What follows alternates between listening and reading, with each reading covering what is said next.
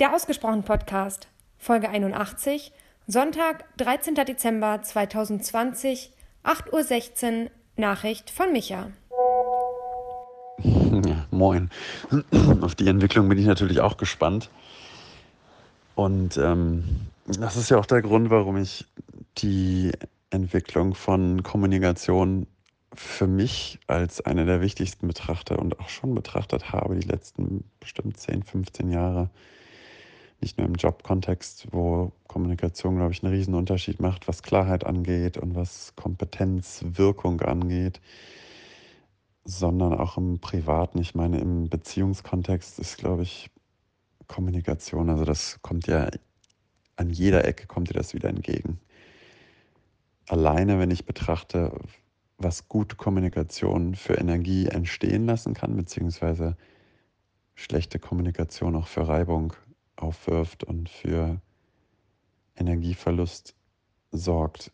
Also allein dafür macht es schon total Sinn, sich hinzusetzen und zu überlegen, was kann ich machen. Und ähm, ich habe einen Punkt, also erstmal dieser dein letzter Punkt, wo du gesagt hast, da, ähm, wenn du unterbrochen wirst, dass du dann einfach, also wenn jemand reinredet, reingerätscht, dann ziehst du dich erstmal zurück und wartest. Das ist ja was, wo ich ähm, automatisch irgendwie dann aufhöre zu reden. Ich weiß nicht, warum das bei mir so ist. Ich habe, glaube ich, nie von zu Hause mitbekommen.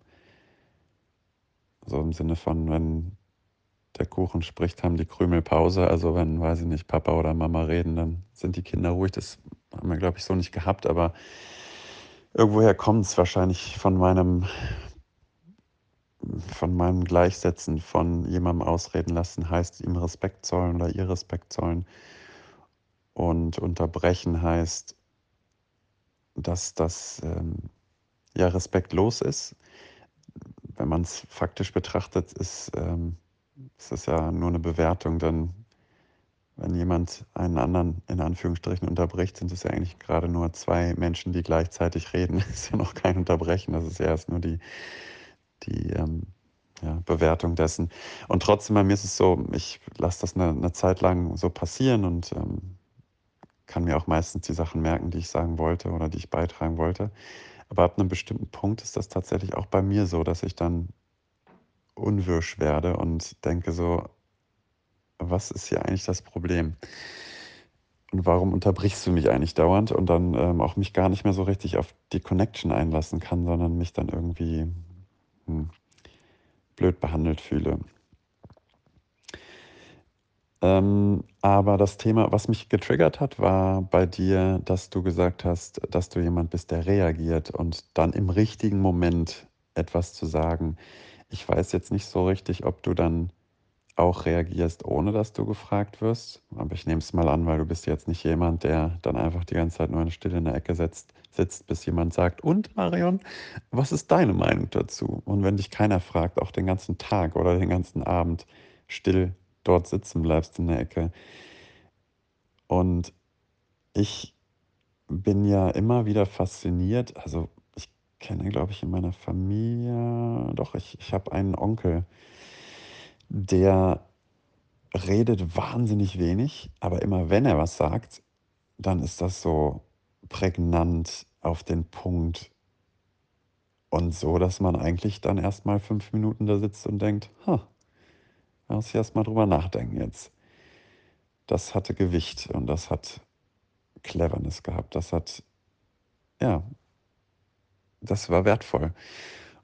Und ich weiß nicht, ob der sich das antrainiert hat oder generell sehr zurückgezogen ist. Ich habe ihn nie anders kennengelernt. Von daher denke ich, dass er immer schon so war. Er ist Polizist gewesen lange Zeit, also ist er, glaube ich, gerade in Rente gegangen. Und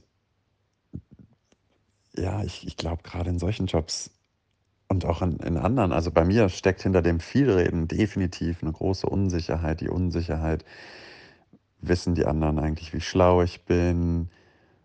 Denken die vielleicht, ich bin dumm? Auch diese schnelle Antworten hat bei mir ganz viel mit äh, meinem Bedürfnis zu tun, anderen zu zeigen, dass ich kreativ bin, dass ich schnell im Kopf bin, dass ich ja kompetent bin, schlau bin. Und das hat ja alles mit Unsicherheit zu tun, mit meiner eigenen Unsicherheit, mir nicht so sicher zu sein, dass ich genug bin für die anderen, dass ich dazugehöre, dass ich wertvoll bin, dass ich beitrage. Und ich erinnere mich noch an eine schöne Situation mit einem meiner besten Freunde aus ähm, New York, der mit mir zusammen studiert hat, Psychologie, und der kam mal, ähm, hat mal irgendeine Taxifahrt gemacht mit, ich weiß nicht, ob es ein Mönch war oder, ähm, aber ich glaube, irgendein spiritueller Mann, der ganz, ganz lange zugehört hat und überhaupt nichts gesagt hat. Und ähm, dann am Ende meinem Kumpel auf vier Sachen im, in der Reihenfolge dann geantwortet hat, als Matthias dann meinte, so ja, ich ähm, habe da irgendwie dies und jenes gehabt und so, und jetzt bin ich in deiner Meinung interessiert. Und, und der hat dann auf alle vier Sachen geantwortet und das war eine, das war erst, erstmal für, für Matthias total, also so, eine, so, ein, so, ein, so ein Beweis von, der ist jetzt voll präsent und hört zu, der kann sich das sogar merken, der packt das alles in Essenz rein und schwafelt nicht lange drum rum. Ja, es ist einfach eine andere Präsenz, die man dann hat. Ne? Und ähm, ich finde das stark. Ich, ich möchte auch gerne so sein und gleichzeitig bin ich es aber nicht. Ich möchte gern derjenige sein, der im Raum derjenige ist, der am wenigsten redet, aber immer wenn er was sagt, dann, dann denken alle, ja, so hätten wir es auch sagen können. Guter Mann.